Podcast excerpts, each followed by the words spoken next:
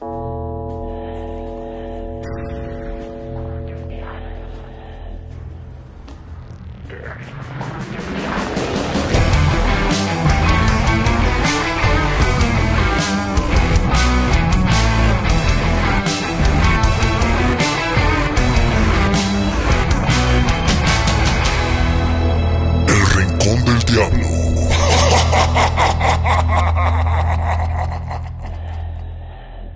¿Qué tal amigos? ¿Cómo están? Eh, saludándoles nuevamente como todos los viernes, eh, jueves en la madrugada, si es que nos está escuchando, con el gusto de saludarles.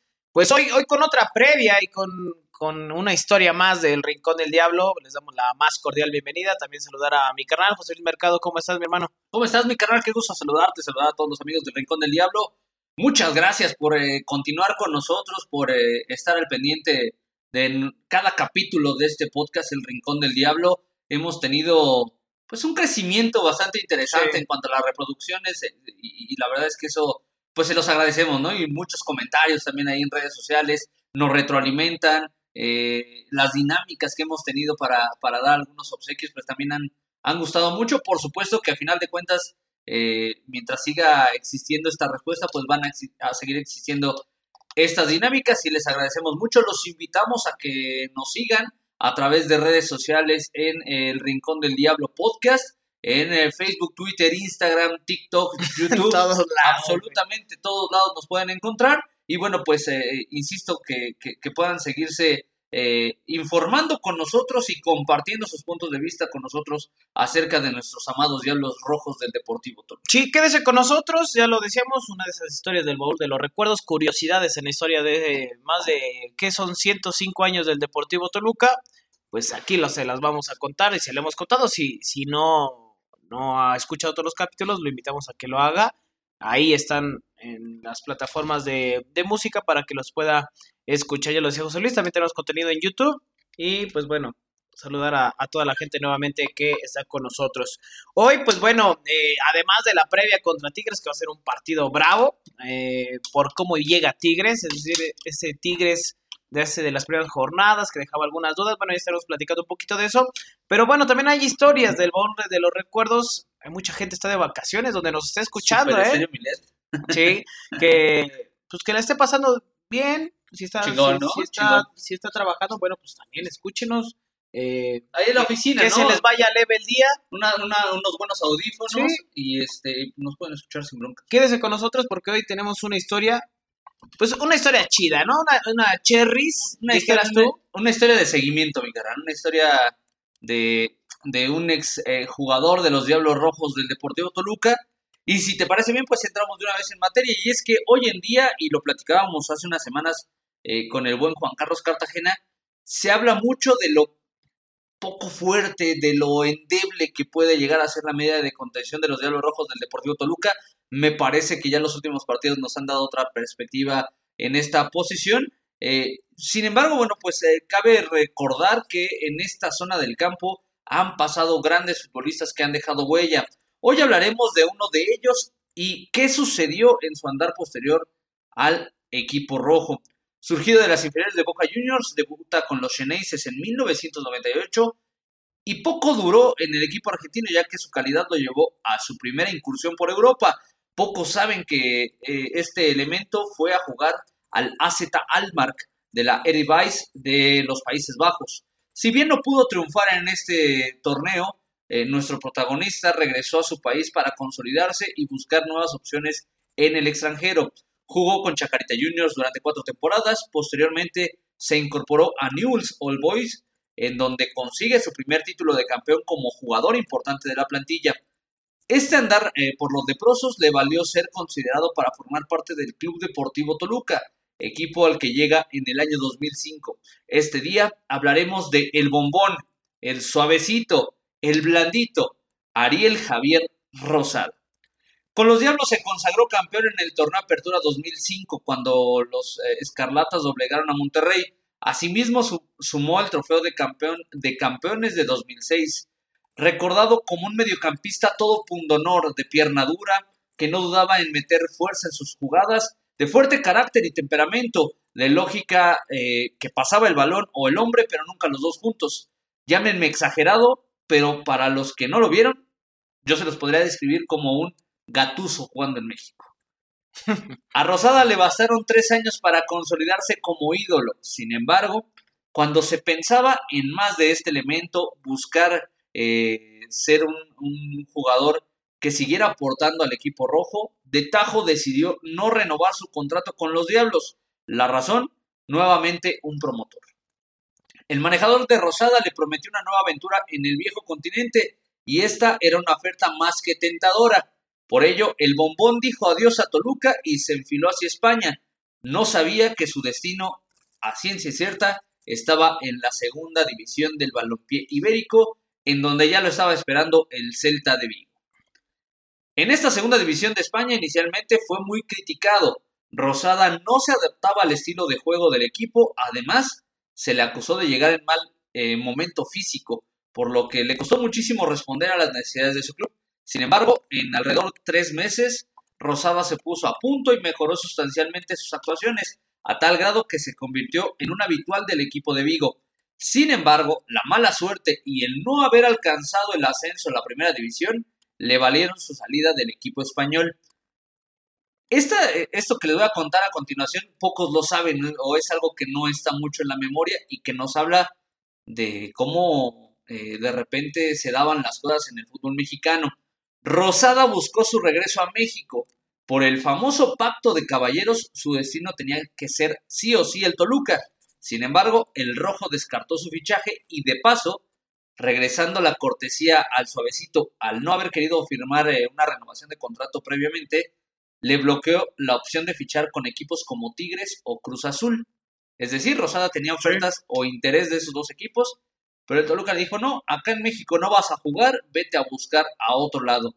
Ante esto, bajándose notablemente el sueldo, regresa a Boca Juniors, en donde no tuvo un buen eh, momento, no vivió una buena segunda etapa y de, de inmediato perdón, se mudó a Banfield. Ahí tampoco pudo consolidar su regreso al fútbol argentino y en un año emigró al Olimpo de Bahía Blanca, equipo que al término de la temporada descendió a la segunda división.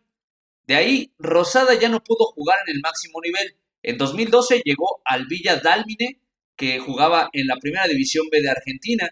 En el 2014 emigra al Otamendi FC, un equipo de su localidad natal, de la zona de Campana, que disputaba el torneo argentino C. Finalmente, en ese mismo año se suma al club Argentina 78 de la liga local Carlos Cázares, en donde finalmente pone conclusión a su carrera deportiva. Rosada, en su momento ídolo rojo, pudo haber hecho más, pudo haber entregado más a Toluca y Toluca, por supuesto, le pudo haber entregado más a la carrera del bombón. Su ambición por conquistar el viejo continente, sumarse a la selección nacional y también aportar su talento a nivel internacional, lo llevaron a tomar decisiones que hoy en día podemos considerar equivocadas, las cuales lo obligaron a retirarse del fútbol profesional en clubes de, de poco renombre y prestigio, saltando de un equipo a otro y dejando poco para el recuerdo. Si bien usó la casaca de Boca, su mejor momento fue, sin temor a equivocarme, con el Club Deportivo Toluca. Esa es la historia de Ariel Javier Rosada, que hoy en día está completamente alejado del mundo del fútbol. Eh, lo han invitado ahí a algunas entrevistas en Fox Sports, en torneos y competencias, en la televisión argentina, pero es, eh, está muy alejado de los reflectores. Eh, por lo que pude leer, está muy metido en temas de su familia, de compartir tiempo con ellos, algunos negocios, pero ya completamente alejado del mundo del balompié. Y bueno, pues así es como Ariel Rosada pudo haber alcanzado, me parece, mejores cosas quedándose en México que dando ese vuelco a, a España pero bueno, a final de cuentas, ahí la tentación de los promotores nuevamente le jugaron chueco a este futbolista que, insisto, lamentablemente se retira en, clubes donde eh, tal vez el renombre está lejos de, aparecer, ¿no? Y, en el caso de, yo creo que si, si hoy le preguntáramos a toda la gente que nos escuchen aquí en el Rincón del Diablo, ¿de qué se acuerdan de Ariel Rosada? Pues que era, era duro. Era cabrón, era cabrón. Era un hacha, ¿no? Era una chita. Eh, eh, Rosada era duro, era un tipo muy fuerte, siempre al filo de, de, la navaja, con el cuchillo entre los dientes, como se dice. Eh, pero creo que también eh, eso, eso le, le dio un, un lugar, un espacio dentro del recuerdo de muchos aficionados que lo decía Hoy, hoy tú les preguntas y te dicen Ariel Rosada. Bueno, hoy quisiéramos un Ariel Rosada, ¿no? Es un tipo ¿Dónde que lo firmo? Ahorita sí. mismo. Claro, en su momento llegó a jugar con Israel López, esa era la contención, si no estoy mal. Sí, sí llegó a juntarse ahí con, con, con Israel. Y ahorita, para no equivocarme y dar, dar un, da- un dato incorrecto, ahorita lo, lo buscamos con precisión. Pero sí, eh, o sea, regularmente Rosado era el tipo que rompía. Sí, era el tipo Era que el 5. era el 5 natural. Él era eh, la patada al futbolista o al balón, pero no Sí. pasaban los dos juntos. Y de ahí eh, él ya desprendía, ¿no? Daba la posibilidad a sus Sí. compañeros de desprender hacia el ataque. Era un tipo que rompía fácilmente, muy bien ubicado, eh, un tipo que, que, que- que recorría pues prácticamente toda la franja de la mitad de la cancha eh, en esa posición de, de medio de contención de 5 y de repente cuando se le ocupaba se metía ahí como un central más y lo hacía de una, de una muy buena manera. Digo, no por nada tuvo ese, ese primer llamado por parte de, de, de, de, del AZ Alkmaar, ¿no? Sí, claro. Lamentablemente no corre con suerte en, en Holanda, en Países Bajos, se regresa a, a Boca, eh, pero me parece que, que tenían condiciones eh, de, de muy buena explotación. Habrá que recordar que en Argentina una de las posiciones donde mejor se forman futbolistas es esta, ¿no? Sí. Los mediocampistas de contención. Sí, tal es el caso de la Bruja Verón. Por ¿No? ejemplo, nada ¿No? más por, por citar alguno, o sea, Es el primero que se me vino a la mente, Sí. pero hay más, ¿no? sí, caso claro. de Sorín en algún momento, que también fuera titular con la, la selección de Argentina. También puede jugar a, a veces como interior, pero pues, era un tipo que no desconocía la, la posición. Ahorita que decía lo de, lo de Rosada, eh, no hace mucho yo leía, voy a ver si encuentro el artículo, que estaba en un torneito de fútbol ahí en Argentina eh, llamado eh, Senior, torneo de fútbol Senior. Y era de, pues era de veteranos, sí. senior, sí, el Ajá. senior, ¿no? O sea, era la, la traducción de, de, de ya eh, veteranos, de- Exacto. de adultos, ¿no? Y, y en- eh, veía incluso en, al- en algún momento fotografías donde estaba con Mauricio Serna, exjugador de Boca Juniors. el Chicho Serna, Sí, claro. También era un jugadorazo. Eh, Córdoba creo que llegó a estar el mismo Chelo Delgado. Eh, jugadores de esa índole, pero bueno, ya de manera amateur, es un torneo que organizan, pero con exjugadores, justamente Sí. profesionales y donde pues justamente estaba estaba o está Ariel Rosada este elemento del Y cual que, que se conserva bien, ¿eh? Ariel, Sí. o sea, no es un, no, no se convirtió en ese, eh, en ese exfutbolista tipo, este, Beasley Snyder, eh, que, bueno, pues sí le, le, le ganó el cuerpo, ¿no? Y se ve, se conserva Sí. Ariel Rosada en buenas condiciones. Respondiendo a, a, a lo que cuestionabas, eh, la media de contención que tenía Toluca en aquel Toluca campeón ante Monterrey era Israel López, justamente ya mencionado, también en algunas ocasiones eh, llegaban a alternar con Eric Espinosa, Eric Osvaldo Espinosa. el- A mí nunca me gustó Eric Espinosa. no, tal vez no tenía eh, los reflectores o las condiciones, pero un tipo cumplidor, ¿eh? O sea, Eric Espinosa que tal vez algo ahí faltó explotar en ese futbolista, pero creo que tenía, tenía buenas condiciones ahí el, el- el- el nacido en Guadalajara, Jalisco. Pero bueno, ahí respondiendo la, la pregunta, ¿no? Algún día, eh, bueno, esperemos y pronto hacerlo, un, un- una historia de los que serían los, los peores 10 fichajes del Toluca, ¿no? No mames.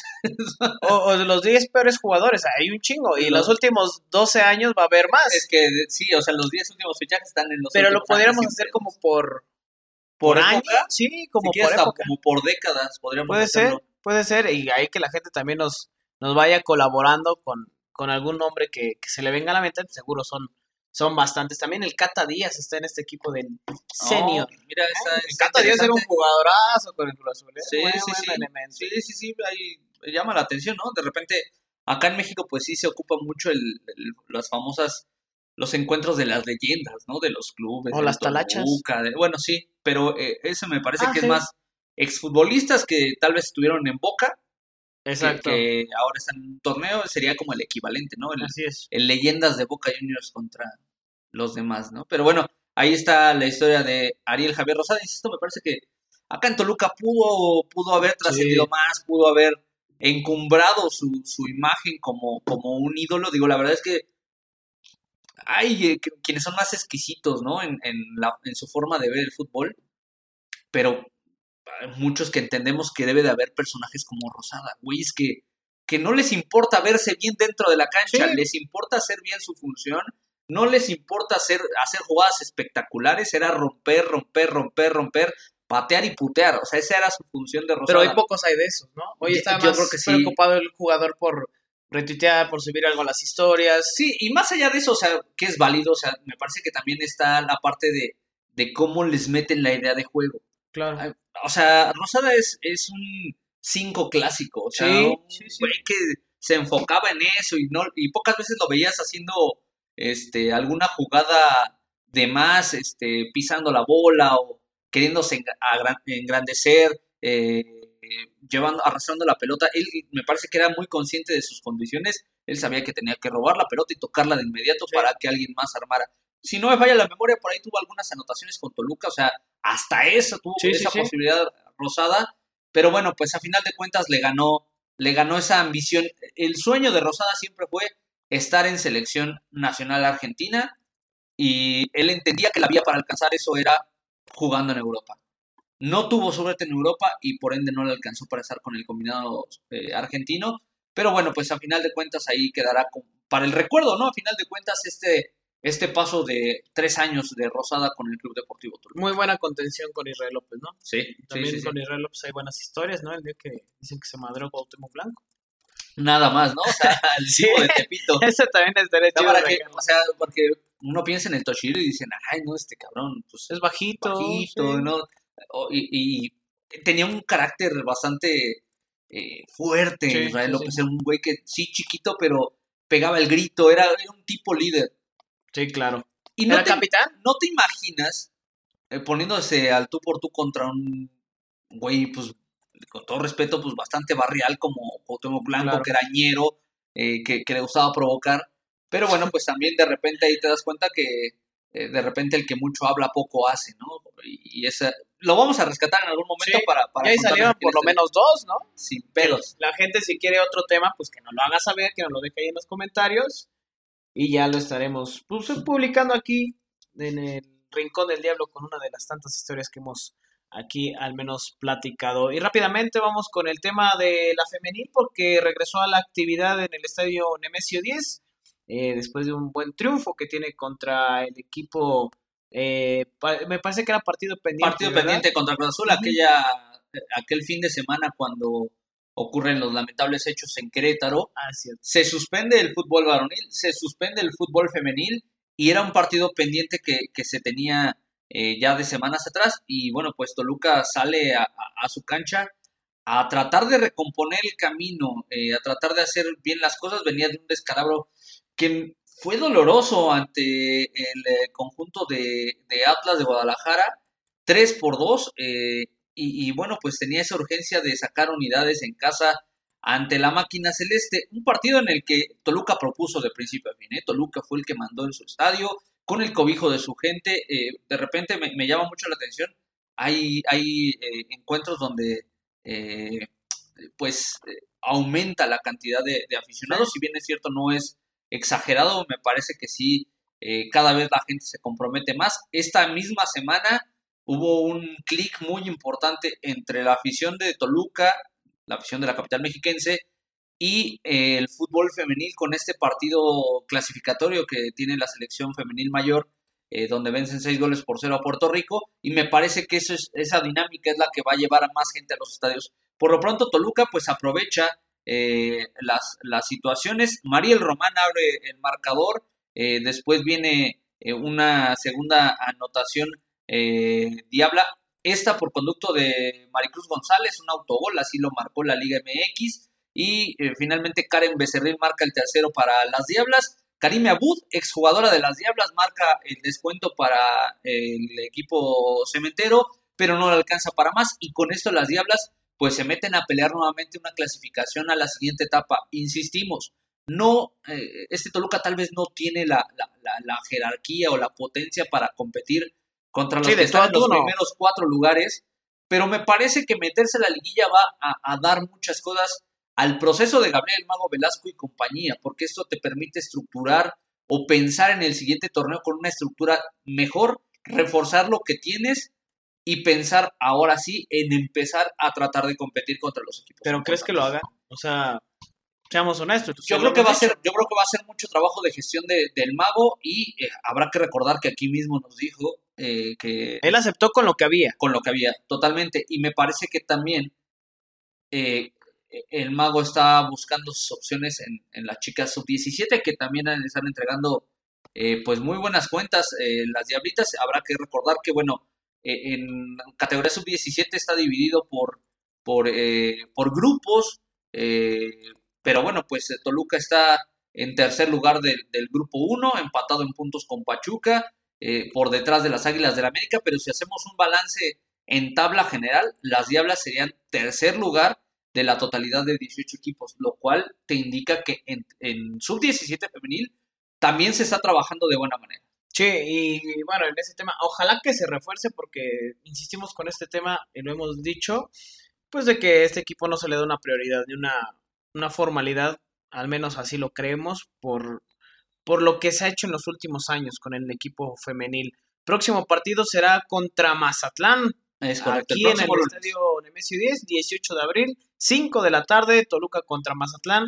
El profe Juan Carlos Mendoza Veía, a quien le mandamos un fuerte abrazo, gran, gran este, colaborador que ha estado también aquí con nosotros en el Rincón del Diablo. Ojalá tengamos la oportunidad de platicar en estos días con él. Eh, creo que es un buen momento para que Toluca hile su tercera victoria en el estadio Nemesio 10.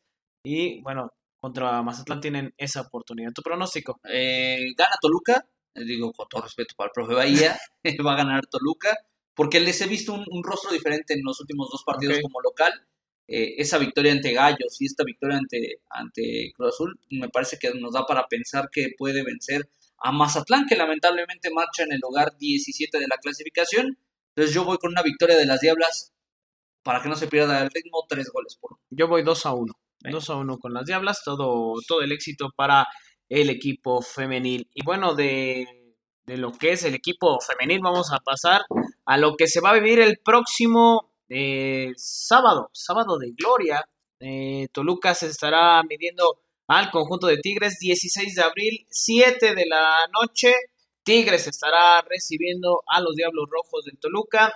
Eh, esta, la transmisión va a ser por Easy, ¿eh? Otro partido más que es por Easy, lo mismo que fue con, con el de Chivas. Este es por Easy, exclusivo de, Easy, para que pues de una vez vaya buscando las, las opciones para ver este, este enfrentamiento. Aquí es donde entra el audio de Nobles, sus mierdas. ¿Por qué hacen eso? O sea, ¿qué te digo? Ese canal es de los peores. Eh.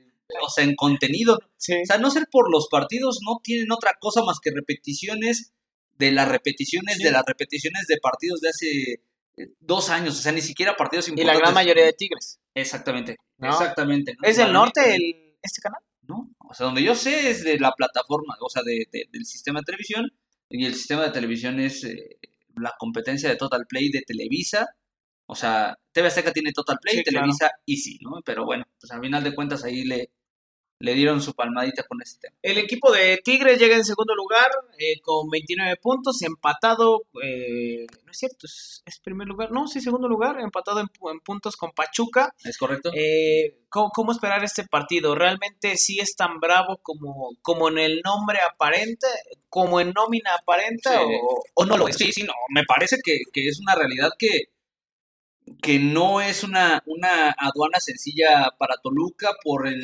por el presente de los dos equipos.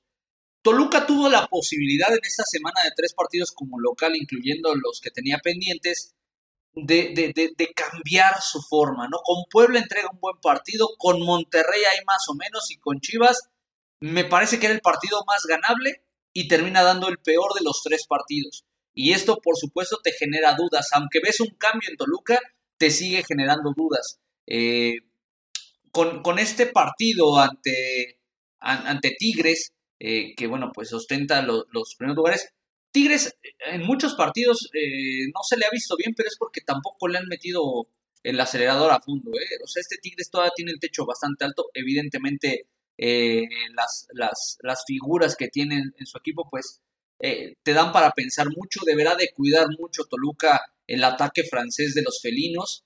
Eh, para buena fortuna del diablo, el eh, venezolano Soteldo no va a estar.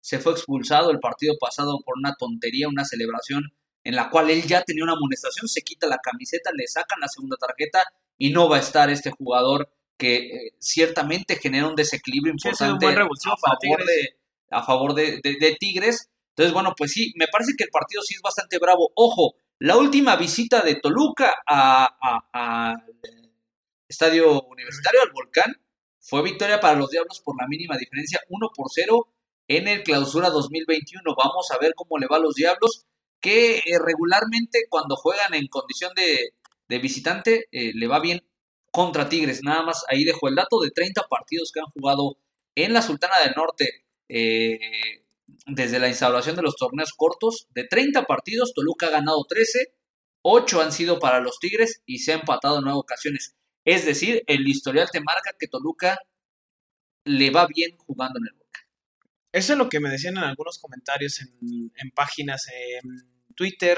es donde nos comentaban que Toluca podía sacar un buen resultado porque se le daba la cancha. No, hoy me parece que difiere un poco en el sentido en el que eh, hoy creo que sí puede haber un tope más alto de, de Tigres, pero creo que ese, esa línea es muy delgada entre lo que deja de hacer Tigres y lo que te puede ofrecer. Lo vimos contra Puebla a principios del torneo y creo que esas eran las dudas que te generaba este Tigres, que de repente te podía dar un buen partido contra San Luis también en su casa estuvo a nada de perder, contra Puebla perdió. Y ese tipo de cuestiones son las que dejan demasiadas dudas. Yo no veo tan poderoso este Tigres como el de los últimos años, no lo veo tan, tan proactivo, tan, tan eh, ofensivo como en otros, en otros torneos lo había sido. Y que con individualidades queda más que claro que sí lo es, pero en conjunto creo que no es el Tigres de otros, de otros torneos. ¿Cómo para el equipo de Miguel Herrera, al menos en la última formación que presenta, eh, línea de cuatro en el fondo, sus dos eh, laterales, el caso de Dueñas y Aquino, que son dos tipos que les gusta la llegada, justamente muy característico de Miguel Herrera. Recordarán que en América también con Paul Aguilar y Miguel Ayun era la llegada que tenían por las laterales. En el medio campo con dos contenciones, eh, el caso de de Pizarro. Más, más adelante está Nico López y Soteldo. Al menos esto es lo que presenta en la última, en la última alineación. ya lo Soteldo, no, va a estar. Seguramente vamos a ver que ocupe su lugar. Eh, puede ser Bigón, que es un tipo que, más Córdoba, ¿eh? Ajá.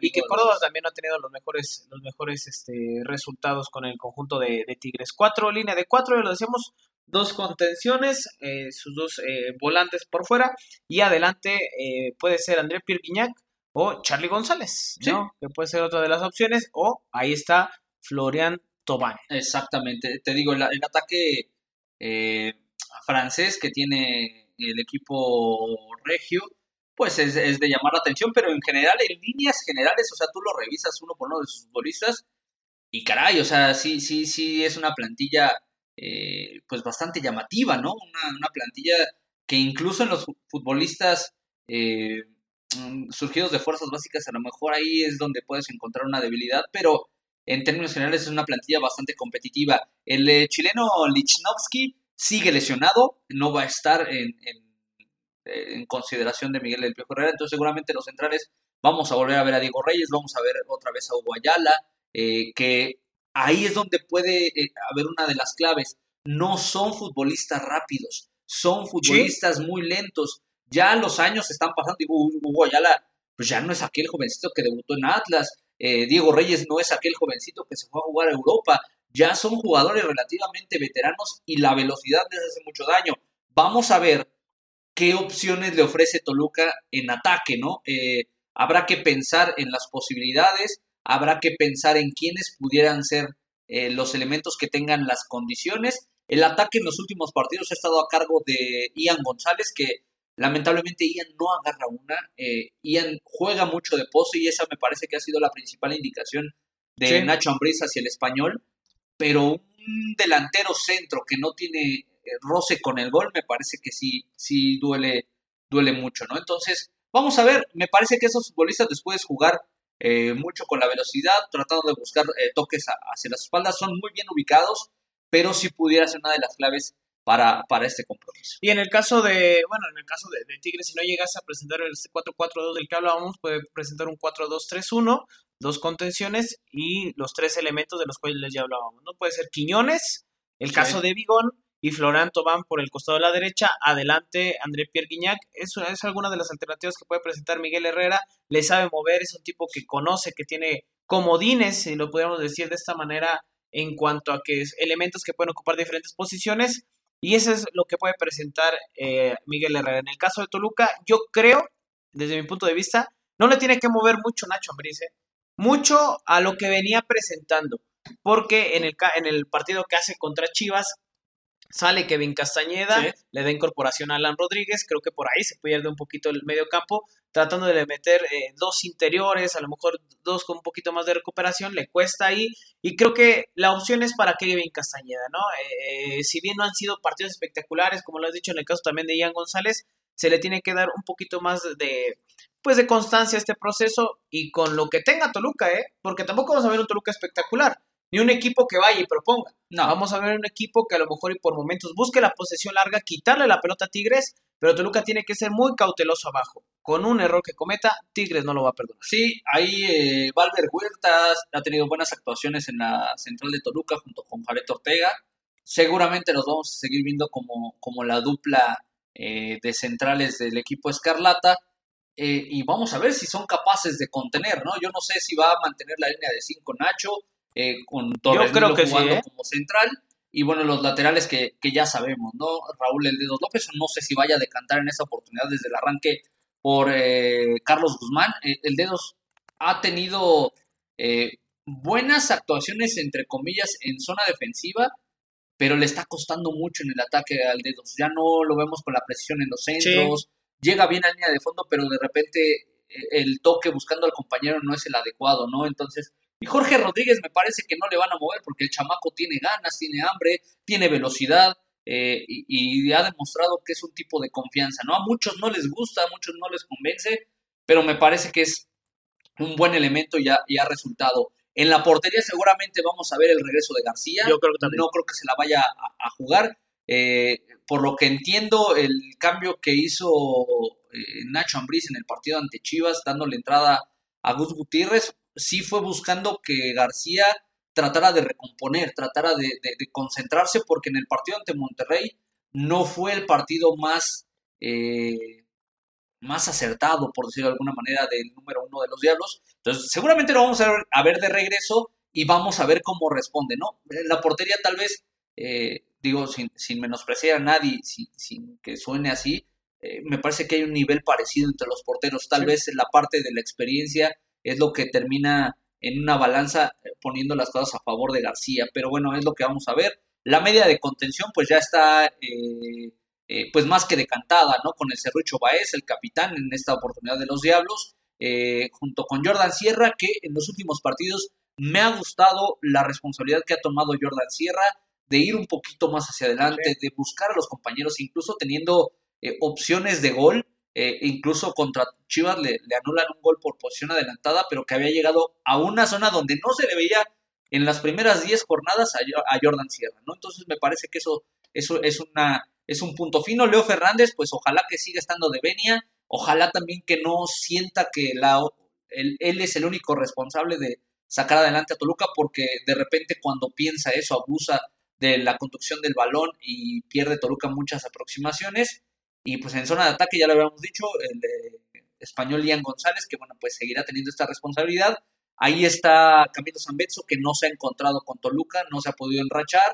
Eh, y bueno, pues vamos a ver qué sucede. Alan Omar Rodríguez, eh, comentarte que eh, Alan Omar Rodríguez está por concluir su contrato con Toluca y parece complicado que vaya a renovar con los Diablos. Vamos a ver qué es lo que sucede. No, no lo veo tan sencillo y también ya en, estos, en esta época de morología, aun cuando no acaba el torneo, se habla, ahorita que tenemos esta conjunción entre eh, Tigres y Toluca, eh, se habla de una posibilidad de buscar a el Diente López, porque no está teniendo minutos con los Tigres. Entonces... No sé qué tan factible sea, porque va a ser como lo de Leo Fernández. Está muy caro. Está muy caro, pero bueno, pues. Nico López es un jugador que puede ir al Mundial y se puede encarecer. Tigres yo creo que no tan fácilmente se va a deshacer de él.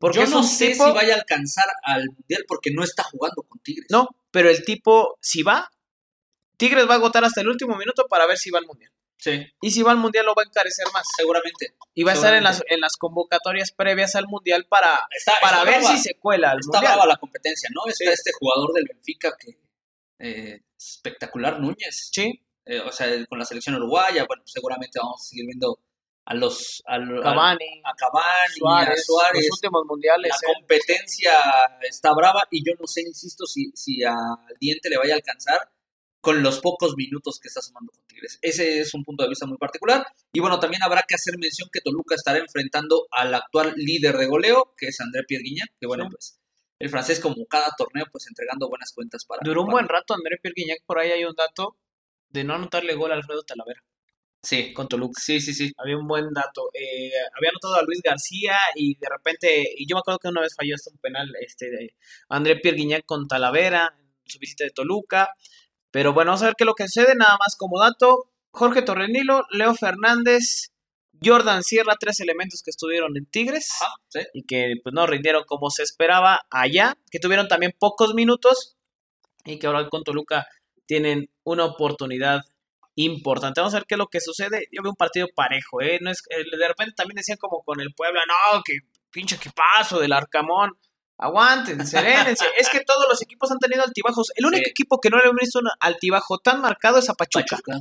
Pachuca. De ha ahí fuera Tigres constante. empezó mal. O pinche sea, Armada parece que este, ya llevaba como 10 años Sí. trabajando con Pachuca, O sea, a Tigres no, ya estaban hasta diciendo que Miguel Herrera se fuera, que no Sí, la ya lo estaban daba, o corriendo, sea, la mejor afición de México, no, sí, se nota madres, ¿eh? la mejor afición de México, eso no existe en este país, pero bueno, eh, ya lo decíamos, va a ser un, un partido importante, ojalá Toluca saque eh, puntos de sumar, porque si llega a perder Toluca y se da una combinación de resultados, puede bajar hasta la décima tercera posición, Sí.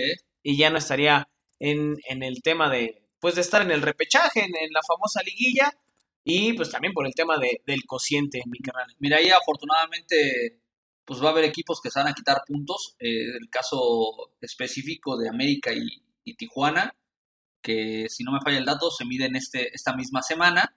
Entonces, Sí. bueno, ahí, ahí va- vamos a encontrar el, el- el punto de quiebre. Pero sí, Toluca tiene que hacer lo suyo, Toluca tiene que seguir buscando puntos. Eh, sí, para el tema de, de- de meterse a, a- a la siguiente etapa, buscar el repechaje o el boleto directo, que parece complicado, ¿no? Ya son 22 puntos los de Monterrey, Toluca tiene 18, si bien es cierto no está tan lejos, pues esos equipos van a seguir jugando. Entonces, bueno, pues te- tendrá que enfocarse inicialmente en seguir sumando unidades, pensando en el tema de no pagar la multa, insisto, esa es la prioridad del Diablo. No nos nublemos, si se alcanza la liguilla o la siguiente etapa, pues va a ser consecuencia de, pero a final de cuentas no es el primer objetivo de los Diablos. Y esta visita, eh, aunque eh, pues eh, aunque no nos guste, pues por lo menos para mí sí, sí es complicada, pero Toluca ya ha demostrado que, que, que- que tiene los arrestos y vaya, también no es que Tigre sea el Bayern, ¿no? Y hasta el Bayern ya cayó en Champions. Entonces, vamos a esperar a que se juegue el partido porque a final de cuentas es donde se demuestra cómo está la situación. Cuatro jornadas quedan para que concluya el torneo. Y bueno, todavía hay aspiración de que Toluca pueda estar en la liguilla. Insisto, yo también creo que no es, no es por ahí el tema, ¿no? El tema es dar continuidad a un proceso, que se mejore en lo futbolístico, en lo anímico, pues que se tenga que ir, pues quien ya no tenga cabida en esta institución. Mi carnal, tu pronóstico para el Tigres contra el Toluca, repetimos, a través de Easy, ¿eh? Sábado 16 de abril a través de Easy, exclusivamente la transmisión. Yo me voy a decantar por que el Diablo saca puntos del volcán. Van a empatar. Va, Ah, va a haber empate a dos goles. Yo voy a empate a uno. Venga. Empate a uno. Bueno, Yo, el- o sea, no me quise ver tan arriesgado con Toluca siendo la peor eh, defensiva del Sí, torneo eso sí. contra unos Tigres que tienen, insisto, al, al actual líder de goleo y que tienen una muy buena cuota de anotaciones, pues me parece que, que pudiera ser ahí el punto, ¿no? Pero bueno, vamos a esperar, vamos a ver y ojalá que eh, Toluca pueda, pueda sacar eh, anotaciones, eh, eh, pueda sacar puntos, perdón, de, de este compromiso del próximo sábado a las 7, ¿verdad? Sábado a las 7. Sábado a las 7.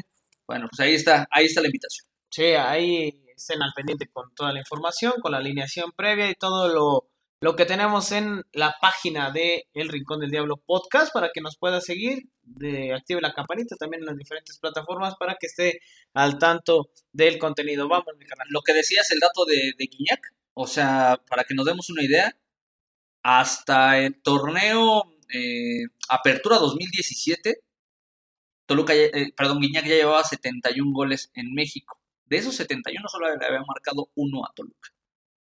O sea, de 71 solamente uno a los Diablos. Entonces es una cuota baja. eh, ya de repente pues puede ocurrir cualquier cosa, pero bueno, a Guiñac sí en algún momento le costó mucho trabajo marcarle a los Sí. Diablos. Vamos a ver, ojalá que, que Valver eh, ahí tenga esta... Bueno, seguramente Valver va a ser el encargado, el que lleve la encomienda de, de marcar a Guiñac. Vamos a ver cómo le va al chileno. Oye, nada más rápidamente, se viene jornada doble el próximo 19 de abril, martes 19 de abril, Sí. contra Juárez. Vendrá el equipo de los Bravos al estadio Nemesio 10, también va a ser un partido complicado. Eh, no queremos andar tanto en este tema porque viene el partido contra Tigres. Eh, sin embargo, nos estaremos escuchando hasta el próximo viernes, ya cuando se, se concluyó ese compromiso y donde Toluca estaremos haciendo la previa del partido contra los rojinegros del Atlas, que no es cierto, va a haber jornada, este, va a haber descanso. Va Sí. a haber este, fecha FIFA. va a haber fecha FIFA y bueno, pues vamos a ver, ¿no? Porque ahí está, está este, este juego del calendario, eh, pues es un cierre trepidante, este eh, mismo, este mismo mes se acaba el, eh, la Sí. fase regular del Campeonato Mexicano, no sé qué estabas tú viendo, Perdón. seguramente pornografía. No, güey. ¿sabes qué? Se me, se me fue aquí. por- tengo presente que estamos en marzo, se me fue Ahí la onda. Ahí les va cómo va a estar el show. Visita este sábado a los Tigres a las 7. Después el día martes 19 a las 9 de la noche en la bombocha de Toluca. Ajá. recibe a Juárez. Y para la jornada 16, el día 24, domingo 24, Así es. va a medirse ante los rojinegros del Atlas.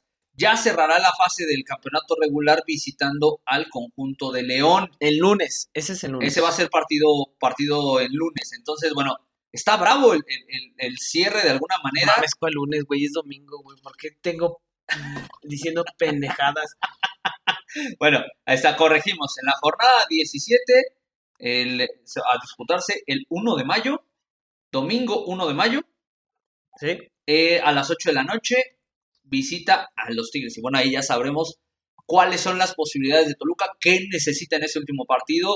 Ahí ya sabremos qué pasa con el tema de la multa, si la paga Toluca, si la paga alguien más. Parece que Toluca ya les ha dicho un Sí. poquito más adiós a lo lejano. Entonces vamos a ver, pero así está el calendario de Toluca. Repetimos, este domingo se estarán midiendo a los Tigres. eh, después reciben el martes a las 9 de la noche a Juárez.